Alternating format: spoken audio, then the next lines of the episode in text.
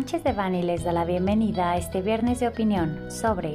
Fe de Hechos para programas CIMEX y PROSEC, mejores prácticas, en el que nuestro experimentado abogado del área de práctica de comercio exterior y aduanas, Fernando Josué Mancilla Hinojosa, acompañado por José Carlos Reyes Cadena, corredor público número 7 de Nuevo León, describen de forma práctica la implementación de la fe de hechos a partir de las reglas de comercio exterior publicadas el pasado 9 de mayo de 2022. Les recordamos que este material representa una opinión, por lo que no puede ser considerado como una asesoría legal. Para más información, favor de contactar a nuestros abogados de manera directa. Buenos días a todos los que nos acompañan, gracias por el tiempo para poder participar en esta sesión. La sesión del día de hoy está enfocada a lo que muchos de nosotros que nos dedicamos al temas de comercio exterior, pues vino a ser un, revulsivo en la tramitación de diversos programas, como es el programa IMEX y programa PROSEC. Sabemos que este tema ha sido muy relevante y es de mucho interés para, para gran parte de los, de los que hoy nos acompañan. Y la finalidad de, de este webinar es que ustedes al, concluir el mismo se puedan llevar algunas recomendaciones y algunas cuestiones que les permitan, en caso de, requerir de este trámite, de poder pues, identificar cuáles son las mejores prácticas que pudiera tener la realización de este tipo de documentos. El día de hoy contamos con la participación de Carlos Reyes, que es el corredor público número 7 del estado de Nuevo León, que ha sido listado como parte de aquellos corredores que están autorizados para hacer y emitir eh, fe de hechos en relación con trámites de comercio exterior de aquellos que están listados ahí en las reglas que emite la Secretaría de Economía. Esperemos que esta sesión sea muy productiva para ustedes, que al finalizar la misma puedan tener la oportunidad, insisto, de, identificar cuáles pudieran ser mejores prácticas para la elaboración de este tipo de documentos y pues evidentemente quedar a su, a su atención en caso de que requieran algún, algún tipo de asesoría. En conjunto con Carlos, creo que podremos llevar de la mano cualquier tipo de duda o consulta que pudieran tener al respecto. ¿no? Muchas gracias por esta invitación para poder platicar un poquito sobre cómo en, en este plazo de, de, tres años se ha cambiado el tema de las reglas de, de IMEX, en el tema sobre todo de la, de la fe de hechos. Como corredor público, entre una de las muchas funciones que tenemos está el tema de, de fedatario público. Concretamente, tenemos la posibilidad de emitir actas en las que se hacen constar hechos jurídicos de naturaleza mercantil. Y de ahí es donde entra nuestra función para emitir la fe de hechos. Nosotros vamos a hacer constar hechos jurídicos que vamos a ver frente al cliente y los vamos a relacionar en un acta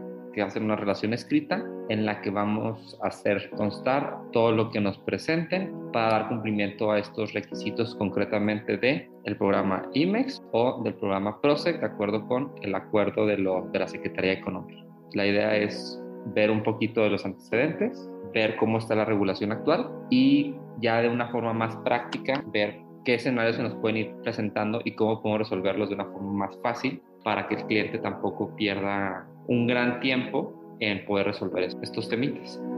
De acuerdo, Carlos, muchísimas gracias. Y bueno, creo que para todos será importante y no me voy a enfocar mucho en, lo, en, en tratar de explicarlos porque creo que para, para el tema de antecedentes pues ya eh, tenemos bastante tiempo conociéndolos. Sabemos que a partir de, de, junio de 2019 la Secretaría de Economía publica modificaciones a las reglas que emiten temas de comercio exterior y como parte de la austeridad que se da al inicio de esta, de esta administración, pues se elimina y se cierran algunas oficinas que conocíamos como delegaciones estatales y en esas delegaciones, como nosotros recordaremos, había personal que se encargaba de llevar a cabo las visitas de verificación para constatar que la empresa tenía la infraestructura necesaria para operar un programa INPEX. Sin embargo, insisto, con esta, con esta administración y con los temas de austeridad, se cierran estas delegaciones y eh, se establecen reglas que a partir del de momento en el que se publican las mismas, se requerirá que se incluya dentro de la solicitud una fe de hechos que debía ser emitida y solamente estaba así como muy amplio el tema del fedatario público, ¿no? Dejando entonces la posibilidad de que fuera un corredor o un notario el que emitiera este documento, ¿no? Sabemos que con anterioridad, insisto, a esta reforma era la propia autoridad la que efectuaba estas visitas y pues sabemos que la misma, como, como lo habíamos platicado, tenía la finalidad precisamente de constatar que los interesados en solicitar este tipo de programas contaran con la infraestructura necesaria para llevar a cabo el proceso productivo correspondiente. Y que con dicha reforma, que se, se realiza el capítulo 3.2 de las reglas que emite Secretaría de Economía, se incluye justamente este tema de la fe de hechos y nos establece ciertos requisitos, ¿no? Entre estos requisitos que ahora se tienen que hacer constar por parte del corredor o del notario está la ubicación de los domicilios en los que se llevarán a cabo los procesos productivos. Sabemos que esta cuestión para muchos ha sido complicada porque a veces los documentos con los que se acredita el tema del domicilio tienen alguna diferencia en cuanto a número, en cuanto a, en cuanto a la, descripción de la calle, entre qué calles están. Entonces, este tema pasó a ser también uno de los que se tuvieron que estar puliendo para poder identificar con el corredor o con el notario qué documentos se tenía que presentar. Entonces, más adelante vamos a platicar un poquito de esto, pero bueno, era importante irlo señalando. Este requisito se trataba respecto de aquellos eh, domicilios en los que se almacenarán o bueno, se iba a mantener la mercancía importada. Se tienen que señalar diversas cuestiones como características, condiciones, superficie en metros cuadrados, este es un tema muy importante porque sabemos que la autoridad, el tema de metros cuadrados, el tema de la, de la superficie del inmueble es muy importante para ellos, así como el estatus de la posesión del inmueble. Este tema también lo vamos a platicar en un momento, pero al final del día también es bien importante que nosotros cuando acudamos ante la Secretaría de Economía a solicitar este tipo de programas o la ampliación, por ejemplo, tratándose de programas IMEX, podamos realmente constatar ante esta autoridad cuál es el, carácter que con el que estamos acreditando la, la posesión del inmueble y también hay un tema bien, bien importante que ahorita, insisto, vamos a, abundar con, Carlos, el tema del inventario de la maquinaria, equipo inmobiliario. Sabemos que la maquinaria, equipo inmobiliario, pues puede ser, o, es mucho el caso donde tenemos eh, máquinas que ya son viejísimas, de las cuales seguramente el pedimento ya no lo tenemos porque pasa mucho que comercio exterior mantiene los documentos por determinado tiempo y después hay cambio de personal y ese personal decide que, antes de irse o el nuevo decide que esos documentos ya no son relevantes por el número de años que tienen y entonces cuando tenemos que acreditar la legal posesión de la maquinaria tenemos ahí un embrollo porque no sabemos qué utilizar. Entonces, esta parte es también bien importante. También el soporte fotográfico. Sabemos que el soporte fotográfico, insisto, lo que le permite a la autoridad es evidenciar que efectivamente se tienen no solamente las máquinas, sino que están instaladas, ¿no? Porque al final del día lo que a ellos les interesa también es poder identificar que las, las empresas tienen esta capacidad productiva y que realmente podrán, en caso de que se les autorice el programa o la ampliación, por ejemplo, podrán llevar a cabo el proceso productivo correspondiente. Entonces, estos tres requisitos no digo que sean los, los únicos, pero creo que sí es muy importante irlos notando. También teníamos el tema de incluir la descripción de la mercancía a importar de manera temporal. Este requisito, pues evidentemente necesita mucho del apoyo de sus asesores en materia de comercio exterior, porque, o, inclusive de que la empresa internamente sea capaz de definirlo al 100%, porque muchas veces nos han buscado y nos han preguntado, ¿cómo puedo darte la descripción de la mercancía? ¿Es la descripción comercial? ¿Es la descripción conforme a la unidad de medida de la tarifa? ¿Es la descripción conforme a las facturas que yo voy a emitir? ¿Cuál es la descripción que se debe de ocupar? Entonces esta parte es también bien importante. La descripción del espacio físico, como lo señalábamos hace un momento, pues al final también es importante que se tenga el soporte fotográfico y también que se cuente con la, información relevante a temas como por ejemplo el número de metros cuadrados en los cuales se va a quedar almacenada la mercancía. Este, en caso, ya, ya lo veremos más adelante, pero en caso de que coexistan en un mismo inmueble dos empresas IMEX, ¿Cómo puedo hacer la, señalización de que en una está A y en la otra está B? Y pues sabemos también que hubo criterios al respecto, ¿no? Que nos estaba, emitió la, autoridad para identificar cómo teníamos que hacer esta segregación eh, eh, física de los inmuebles. En caso de que al momento de que se, presenciara o el, notario o el corredor se constituyeran las instalaciones de las empresas, se tiene que hacer constar si en ese momento se tenías tú ya mercancía importada de manera temporal y si sí, tenías que hacer un inventario de las mismas, ¿no? Este inventario también lo que muchas veces nos llevó a solicitar la autoridad eran los pedimentos que acreditaran la importación o la debida importación temporal de estas mercancías. Y ya por último, algo que, que afortunado o desafortunadamente incluyó es el número de empleados al momento de que, de que el corredor eh, se, constituyera en las instalaciones de, de, las empresas y el soporte fotográfico de las actividades que estuviera realizando, así como el pago de las cuotas obrero patronales. ¿no? Yo creo que por un tema de simplificación, ya con estas nuevas reglas, este documento ya no es requerido pero eh, sabemos también que fue un, tema complicado porque muchas veces trae información confidencial, como es el monto que se les paga a los empleados, como es su RFC, como es su CUR. Entonces también era información que muchas veces este,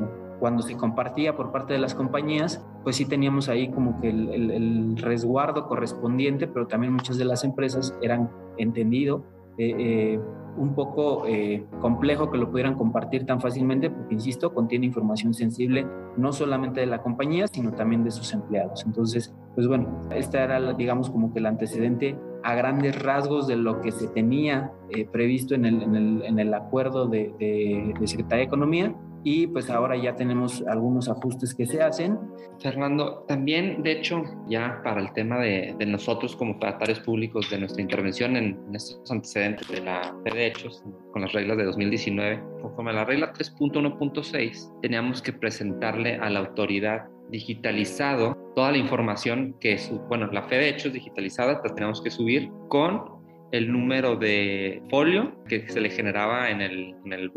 el RFC del, de la sociedad, y este tenía que coincidir exactamente con la fe de hechos que se había subido por parte del, del cliente. Entonces al final llegaron a presentarse inclusive rechazos porque no, no, coincidía exactamente la información que se había subido por parte del fedatario público con la información que se había subido por la sociedad que estaba solicitando la, la autorización en su caso de, de IMEX o de PROSEC, que al final de cuentas consistía en un error pues totalmente de forma porque la información completa sí la tenían, solamente decían uno de los dos no lo subió exactamente como, como debía de ser. Entonces son esos errores que al irlos este, implementando y mejorando la, la autoridad van puliéndose con, con, esta nueva fe de hechos, con las reglas del, del 9 de mayo de 2022, como también estuvo ahí, ahí temas, como bien señalabas el tema de los empleados. Siempre se presentaba la gran controversia sobre tenemos que presentar a todos los empleados, solamente de algunos, qué les tenemos que pedir. Alguna vez la autoridad decía es que, que se identifique, pero que se identifique más como empleado. Algunas empresas sí tenían su credencial como de trabajador, otras no la tenían. Entonces, ese tema de se tuvo que ir puliendo poco a poco que no resultaba tan trascendental para, para finalmente poder acreditar que se tenía todos los elementos para llevar a cabo el programa IMEX. Por eso vamos a terminar viendo con estas nuevas reglas que se tiene un tema de simplificación y algunos requisitos terminan siendo exactamente iguales. De acuerdo. Y también eh, esa parte que comentas era muy interesante en, el trámite per se, porque nosotros, eh, al menos como, como firma, lo que pedíamos mucho de los, de los fedatarios que nos apoyaban era que se enviara en el mismo día en que se presentaba el trámite porque también había por ahí una disposición que señalaba justamente que se tenía que enviar dentro del mismo, o sea, en el mismo día en que se, se presentara la solicitud, ¿no? Entonces, esta parte también en un momento llegó a ser compleja porque pues nosotros la, la disponibilidad del fedatario, tú lo sabes, no es únicamente para los trámites de Secretaría de Economía, eh, tratándose de programas IMEX y PROSEC, sino que tiene muchas otras actividades. Entonces, esa parte también resultaba muy compleja, ¿no? Porque al final del día la autoridad nos pedía que nosotros nos coordináramos con ustedes, o sea, no, es que estuviera así, coordínate con tu, con tu fedatario, pero sí era, tienes que coordinarte con tu fedatario para que el mismo día que tú estés presentando tu solicitud, ese mismo día él esté subiendo a Busem, a Busem, perdón, él esté enviando por correo electrónico lo que tú ya subiste a Busem. Y también teníamos nosotros que confirmar con el corredor o con el, con el notario que se hubieran subido y se hubieran enviado a través de su correo todos los archivos que fueran parte integral de la fe de hecho, ¿no? Porque nos llegó a pasar que se mandaban, pero faltaba uno, ¿no? Porque de la cadena de correos que se hacía el, el se le iba que faltaba uno. Y entonces era en ese mismo momento decirle, oye, te faltó uno, y que el fedatario se coordinara con su equipo para que lo pudiera enviar y quedara completo el trámite. Entonces, esa parte también resultaba bien, bien eh, eh, no compleja, pero sí resultaba como que muy dinámica porque teníamos que estar presentando en BUSEM, avisándole al corredor, proporcionándole el número de folio, como bien lo señalas, tenía que ser un número de folio donde te dijeran, ¿sabes qué? Coincide, no coincide, darle una vista, una, una revisión a lo que ya había subido el fedatario, y confirmar que, que, ya estabas con tu trámite complejo, completo, porque a pesar de que recibías un, un, acuse, en, algún, en los mejores casos recibías un acuse, porque muchas veces también pasaba que no se recibía ese acuse de parte de la autoridad y tú te quedabas en el limbo de decir, lo recibieron, no lo recibieron, y tenías que estar mandando correos de seguimiento para que ellos te confirmaran que lo habías recibido. Entonces era parte de esta complejidad, ¿no? Pero, pero bueno, ya vamos a ver que con estas reglas y con esta simplificación que se busca a partir del de 9 de mayo, pues esta parte queda, digamos que superada. El tema, por ejemplo, de tiene que ser el mismo día que se mande. Hay cuestiones que nos, nos van a poder ayudar en, en una mejor práctica, ¿no? Entonces, bueno, como sabemos, las reglas eh, se emiten el 9 de mayo de este año. es una, una, publicación que creo que resulta para muchos este, pues, benéfica, porque la realidad es que se simplifican los trámites, se reduce el número de, cuestiones en las que será necesario que se presente una fe de hechos, pero sigue siendo requisito. Y esto, insistimos, creo que sigue siendo por temas de política de austeridad, donde sabemos que pues, el gobierno federal ha recortado presupuesto en muchas dependencias y ese el recorte presupuestario ha llevado a que pues haya actividades como estas en las que los particulares necesiten acudir a un particular pero dotado de fe pública, que pueda ya eh, eh, eh, realizar las, las, las, actividades que anteriormente se encargaba de realizar la autoridad. Entonces, este, ya hay como tal un capítulo eh, esa parte es muy importante porque creo que lo que hace la autoridad es recoge muchas de las inquietudes, de los comentarios, de las cuestiones prácticas con las que se fue enfrentando a partir de que se publica las reglas en, en 2019 y a partir de que se implementa el tema de la fe de hechos y recoge todo esto, crea un capítulo 3.1 dentro de las reglas de comercio exterior y ese capítulo 3.1 creo que al final del día lo que ya nos permite es eh, pues identificar qué sí y qué no va en una fe de hechos, cómo lo tenemos que hacer, cómo nos tenemos que coordinar, porque la realidad es que muchas veces este, lo que pasa es que eh, nos, buscan las compañías para, oye, necesitamos presentar una solicitud de, programa IMEX o programa PROSEC y aquí están mis documentos y yo ya, los, yo ya la voy a presentar porque pues, creo que no hay tanto complejidad. Pero hay cuestiones que se tienen que revisar, como señalábamos hace unos momentos, por ejemplo, el tema de la posesión del inmueble. Eh, recientemente nos pasó que una empresa iba a presentar la solicitud ya del programa IMEX y en ese momento se da cuenta, o nos damos cuenta cuando nos proporcionan el documento que acredita la posesión, porque es un contrato de arrendamiento, nos damos cuenta de que ese documento ya no cumple con la vigencia establecida. Entonces, hay establecida en el decreto. Entonces, hay ciertas cuestiones que aún se tienen que ir cuidando, porque la realidad es que necesitamos de un fedatario que nos pueda apoyar en la presentación y elaboración de la fe de hechos que le va a acreditar a la autoridad el cumplimiento de requisitos, pero también necesitamos probablemente de, la mano del asesor para decirnos qué es lo que necesitamos incluir y qué es lo que necesitamos pulir de toda la documentación que vayamos a presentar e inclusive si se tiene que ajustar alguna, si es necesario que previo a la solicitud del programa IMEX se ajuste, por ejemplo, o se renueve un contrato de arrendamiento, ¿no? Entonces, ya con este capítulo 3.1, donde se establecen los, principales lineamientos, que insisto, creo que es mucha luz para, las personas que, nos dedicamos a esta cuestión, este, también la autoridad, eh, a raíz de este tema de simplificación, también establece algunos trámites en los cuales ya no es necesario que se presente una fe de hechos, como era un, tema de, de, domicilio de programa IMEX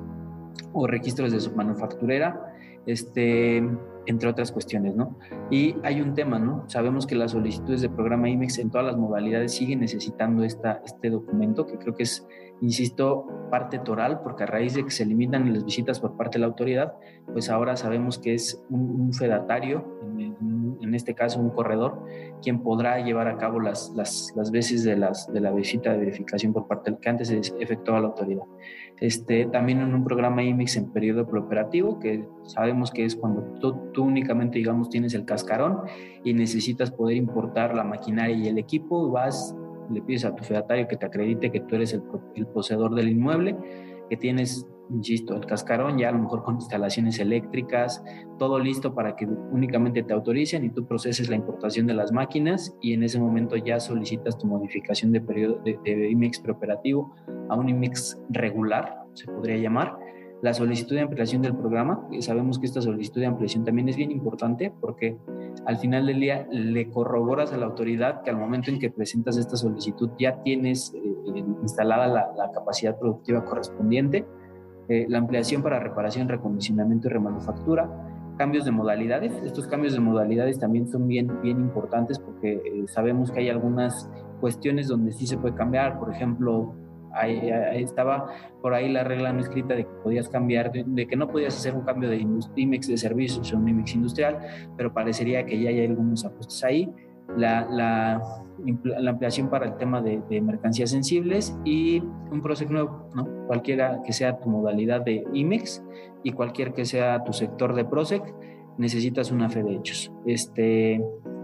hay por ahí un proyecto que, que, está publicando la Secretaría de Economía para que el tema de mercancías sensibles ya tampoco requiera de la fe de hechos, pero probablemente, y con base en lo que hemos visto de, de pues este tema de, de, ajustes a las reglas, no sabemos si vaya a prosperar, pero bueno, es importante platicarlo. No sé si hasta aquí, Carlos, tengas algún comentario. En el tema, primero, yéndonos en un poquito del mismo orden que estás manejando, en el, IMEX preoperativa era un tema que teníamos porque no existía una regla para nuestra fe de hechos. Entonces muchas veces el cliente decía, ya tengo, como bien dices, el cascarón y tengo la intención de que se me lleve a autorizar la, el programa IMEX. Tengo todas las órdenes de compra, tengo este, de la maquinaria, tengo de órdenes de compra de, la, de las mercancías, solamente que materialmente no tengo todavía nada en el, la nave, en el domicilio y además no tengo todavía ni siquiera empleados porque para qué voy a estar pagando una nómina si todavía no empiezo a, a operar. Entonces, técnicamente podíamos darle cumplimiento a todos los requisitos para obtener la autorización de IMEX, pero en un tema de facto, pues no podíamos operar. Entonces, no sabíamos si efectivamente la autoridad podía concedernos o no nos concedernos la autorización del programa IMEX. En unas ocasiones sí se llegó a conceder, pero no teníamos una regulación como tal que nos asegurara el procedimiento. Entonces ya sabemos ahora sí con el, con el nuevo periodo preoperativo que en este caso podemos obtener una autorización, podemos decirle, provisional, y ya una vez que cumplamos con todos estos requisitos, solicitamos una nueva fe de hechos en la que el corredor público ya hace constar que se dieron cumplimiento todos los requisitos de la regla para la autorización y ahora sí la autoridad ya nos da una autorización definitiva. Al final de cuentas, la provisional solamente está condicionada a obtener estos requisitos y a un plazo, está sujeto a un término de, si no me equivoco, es tres meses. Y en el tema de las submanufactureras, sí era en un tema práctico, podríamos decir, ocioso y costoso para el cliente, porque nos requerían que tuviéramos una fe de hechos respecto de la sociedad a la que le iban a submanufacturar y otra fe de hechos de la submanufacturera. Entonces tenías que elaborar a veces una fe de hechos complejísima para la, que iba a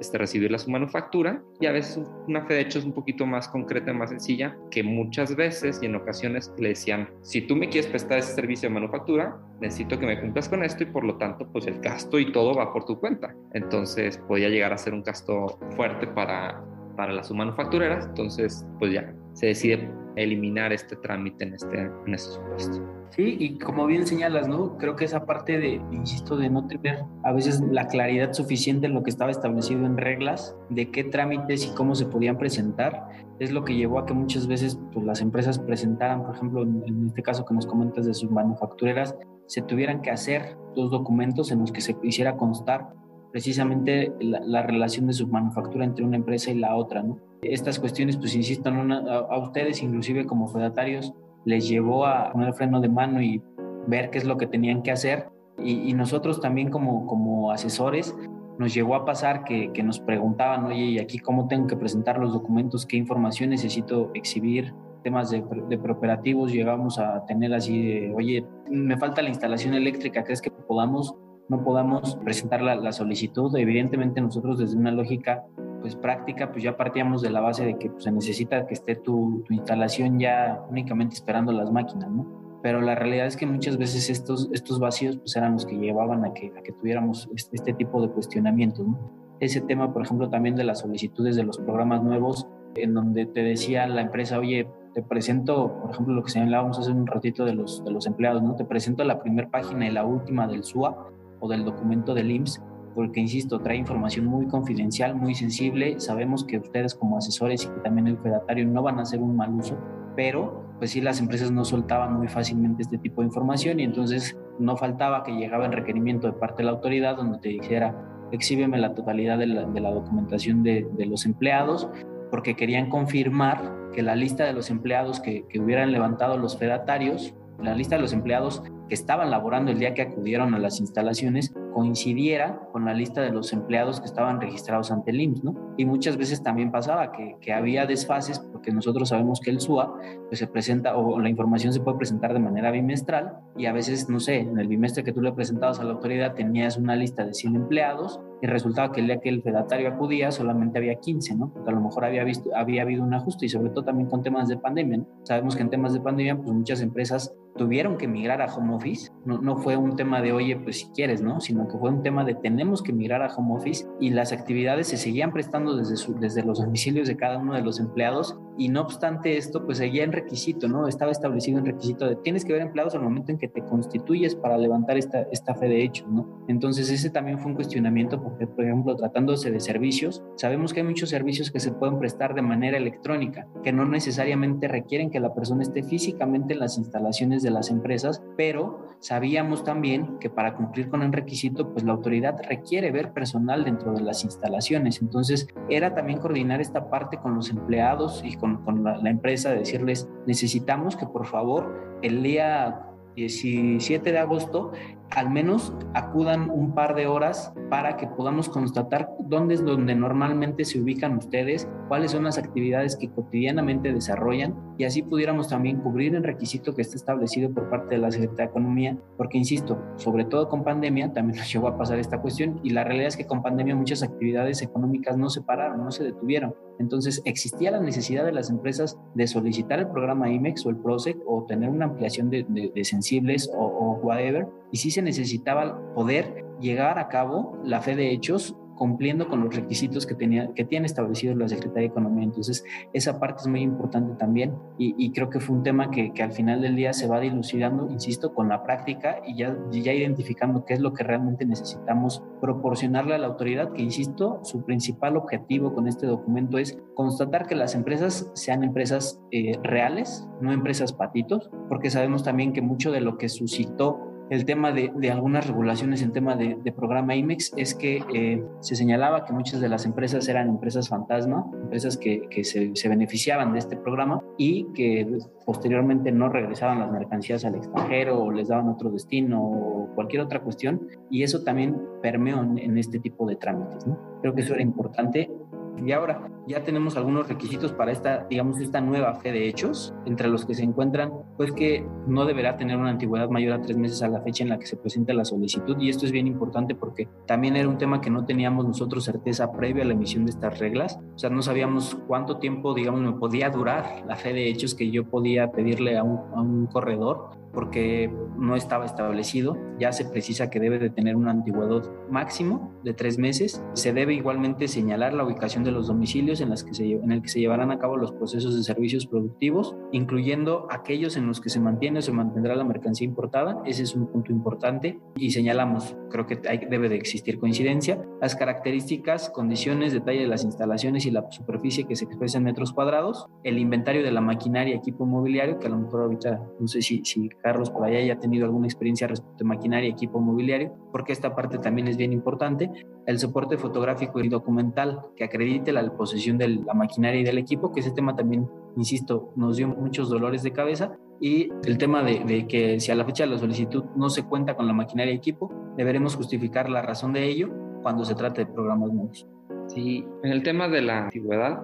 en principio lo que se llevó a platicar con la autoridad era que efectivamente no existía una vigencia determinada por las reglas. En su momento llegaron a aceptar que como no existía una vigencia, esta era indefinida y por lo tanto podía utilizarse en cualquier momento, pero que ellos querían un criterio interno personal que fuera máximo de tres meses, lo cual terminan planteando ya en, en, las reglas para evitar posibles interpretaciones. En el tema de la ubicación, sí me gustaría que tenemos que considerar que vamos a tener dos distintas porque al final también tenemos que hacer una certificación de alguna serie de documentos que vienen en las reglas específicas. Nosotros ahorita en la regla que podemos decir que estamos practicando es la 3.1.1, la que nos dice que se tendrían que hacer constar básicamente dos situaciones, la ubicación de los, los domicilios en los cuales se van a llevar a cabo los procesos de servicios o productivos, indicando las características, condiciones, bla, bla, bla, y otra que es acreditar y hacer constar el inventario de la maquinaria equipo mobiliario con soporte fotográfico y documental. Entonces, nosotros cómo hacer constar la ubicación del domicilio asentándonos en él. Acudimos al domicilio que nos están señalando, ya sea en una solicitud expresa por escrito o de forma verbal, en el que, por decir un ejemplo, nos dicen, ve al domicilio ubicado en calle eh, Vicente Guerrero, número 100, Colonia Productiva. Acudimos a ese inmueble, ¿cómo vamos a cerciorar que efectivamente se trata del mismo? Si tiene algún señalamiento vial, si tiene algún número exterior, si tiene el número exterior y, el, y la colonia en su entrada, eso también nos ayudaría para poder cerciorarnos de que estamos ubicándonos en, en, dicho inmueble. Y a su vez son importantes los elementos de si tenemos un alta en el SAT del establecimiento, este nos va a servir también para hacer la vinculación entre el domicilio en el que nos estamos ubicando y el que ellos están reportando ante el Servicio de Administración Tributaria. Aquí también tenemos que tener un poco de cuidado porque sabemos que en ocasiones el alta que se da en el SAT no coincide exactamente con lo que está reportado en el, o sea, ante municipio o ante el estado, porque puede existir una variación en el código postal, porque puede existir una variación muchas veces en el tema de la colonia, que qué pasa, al momento en el que se asienta en el código postal, no está como tal la colonia precisamente y se le llega a señalar que es una otra, otra no localizada en el campo. Entonces, como no existe una coincidencia, lo que podemos y recomendamos es que previamente en el estudio que se haga, se tenga esto ubicado para hacer una manifestación en su momento de cómo podemos decir que el alta en el SAT y el domicilio en el que nos encontramos es el mismo, qué circunstancias lo justifican. Esto sería una manifestación por parte del solicitante o de la persona que nos atiende la diligencia. Pero sí es importante porque pudiera llegarse a ocasionar un rechazo si no tenemos considerada esta información. A su vez, el indicar las características, condiciones, el detalle de las instalaciones y la superficie expresada en metros cuadrados, puede que resulte un poquito obvio el tema de la superficie expresada, pero hay que tener cuidado porque muchas veces nos llegan a presentar contratos que son presentados en idioma inglés y estos contratos a veces están en pies cuadrados. Es un tema de una, un supuesto muy concreto, pero sí pasa que al momento en el que se hace una traducción, se deja que son pies cuadrados, se pone la superficie que son en pies cuadrados y se puede llegar a presentar un rechazo por parte de la autoridad por no dar cumplimiento a, esta, a este tema de la superficie. Entonces, es, o que se haga la o sea, que se haga la conversión desde que tenemos el contrato, o tener cuidado y llevar a cabo la conversión por parte de, del solicitante porque al final de cuentas como nosotros solamente estamos llevando a cabo el tema de hacer constar los hechos que se presenten ante nuestra fe, no podemos decir 100, 100 pies cuadrados equivalen a tantos metros cuadrados. Eso lo tendrá que llevar a cabo el solicitante. En el tema del inventario de la maquinaria, equipo inmobiliario, si tenemos una fe de hechos de una sociedad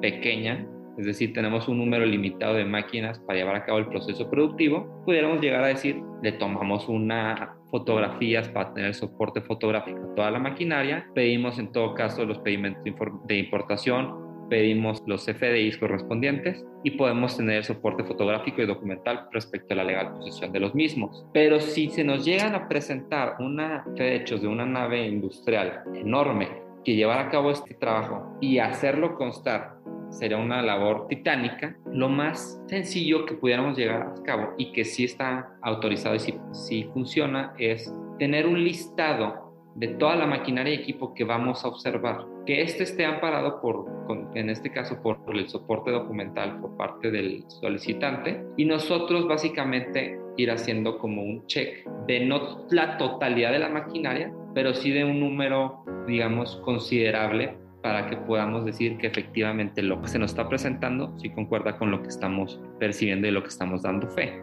No necesariamente tiene que ser de una forma exhaustiva la totalidad de la maquinaria y del equipo. De acuerdo. Y eso es muy importante porque también, por ejemplo, lo que señalabas del domicilio, ¿no? También muchas veces sabemos que hay naves industriales donde sí se, colocan los letreros que, que indiquen la presencia de una empresa A o una empresa B, pero también sabemos que hay cuestiones en las que, eh, eh, por cuestiones inclusive de seguridad, nos llegó a pasar que no quería una compañía que se señalara a través de un letrero o de un anuncio eh, que ahí estaba, ¿no? Por cuestiones, insisto, de seguridad, ¿no? Y, y, eso a lo mejor en algún momento llegó a ser tema de un requerimiento por parte de la autoridad, porque nos decían, yo como, tú como fedatario, ¿cómo tuviste la certeza de que efectivamente ahí estaba la empresa, ¿no? Pero estos elementos que comentas de, ¿sabes qué? Yo considerando, por ejemplo, la nomenclatura de la calle, que hay un señalamiento en la esquina que dice que es la calle Vicente Guerrero, estas cuestiones que concatenadas, pues a ustedes como fedatarios les permite tener certeza de que donde se están constituyendo es efectivamente el domicilio. Esa parte es importante. El tema de la maquinaria también creo que nos das un poquito de luz, porque sí, muchas veces es justamente esa cuestión, oye, tengo una nave industrial con 200 líneas de, o 100 o 80 líneas de producción, pero esas 80 líneas de producción están compuestas por cada una por 20 máquinas. Nunca voy a acabar de darte el soporte documental y tampoco vamos a terminar de tener un soporte fotográfico. Y si lo tuviéramos, te aseguro que sería muy pesado y no podría llegar a, segmentarse de forma tal que cumpla con las características que USEM te pide para que pueda subir los documentos, ¿no? Entonces, esa parte también es bien importante y que uno que nos la platicas porque sí es, es, da, da, un poquito de, orientación, al menos a nosotros para saber cómo podemos trabajar esta cuestión con, con nuestros clientes y bueno, el soporte fotográfico que dices, ¿no? Que sí se vaya, que sí se va necesitando y sobre todo es un elemento, insistimos, que, que, le permite a la autoridad confirmar que no porque que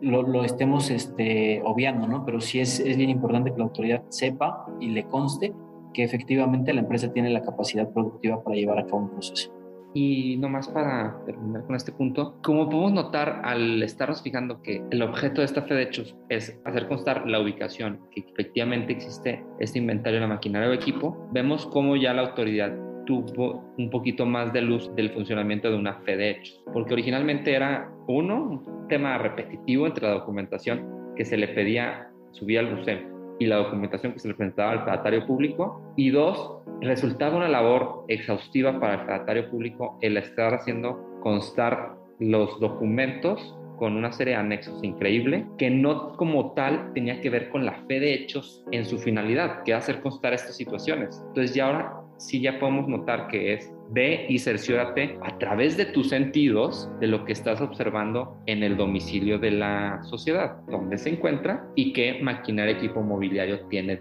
De acuerdo. Esa parte, insisto, es, es, muy importante porque sí al final nos das bastante, bastante orientación de cómo lo podemos manejar y creo que, que eso servirá también para, para los, los que nos acompañan el día de hoy.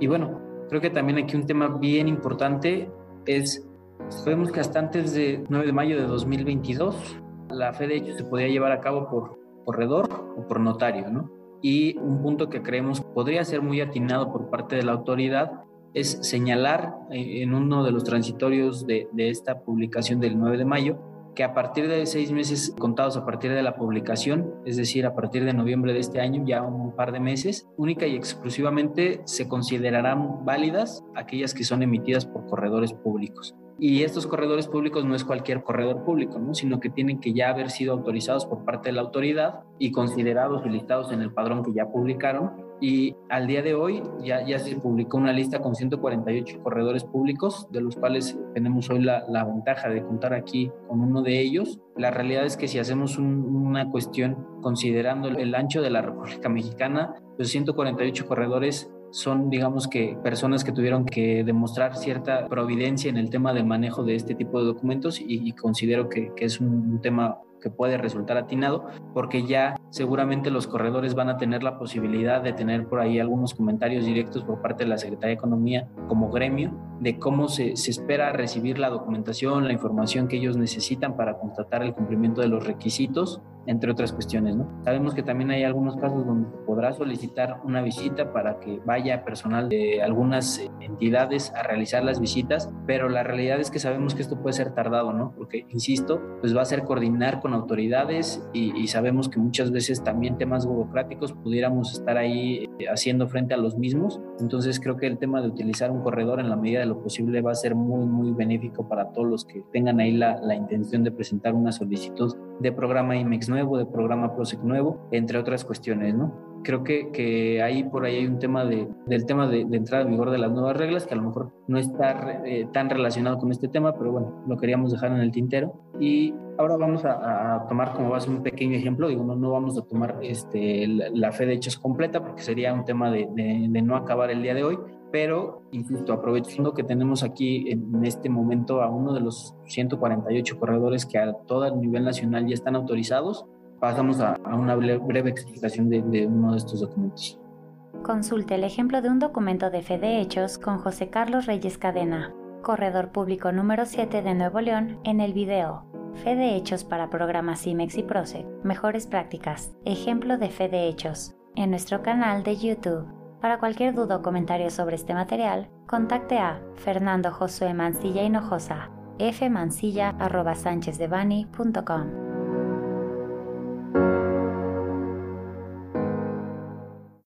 Salvo especificación en contrario, los usuarios del presente podcast podrán guardar y utilizar la información aquí contenida únicamente para uso educativo, personal y no comercial. Por lo tanto, queda prohibida su reproducción para cualquier otro medio, incluyendo pero sin limitar, el copiar, retransmitir o editar sin el previo consentimiento de Sánchez de Bani S. Berry,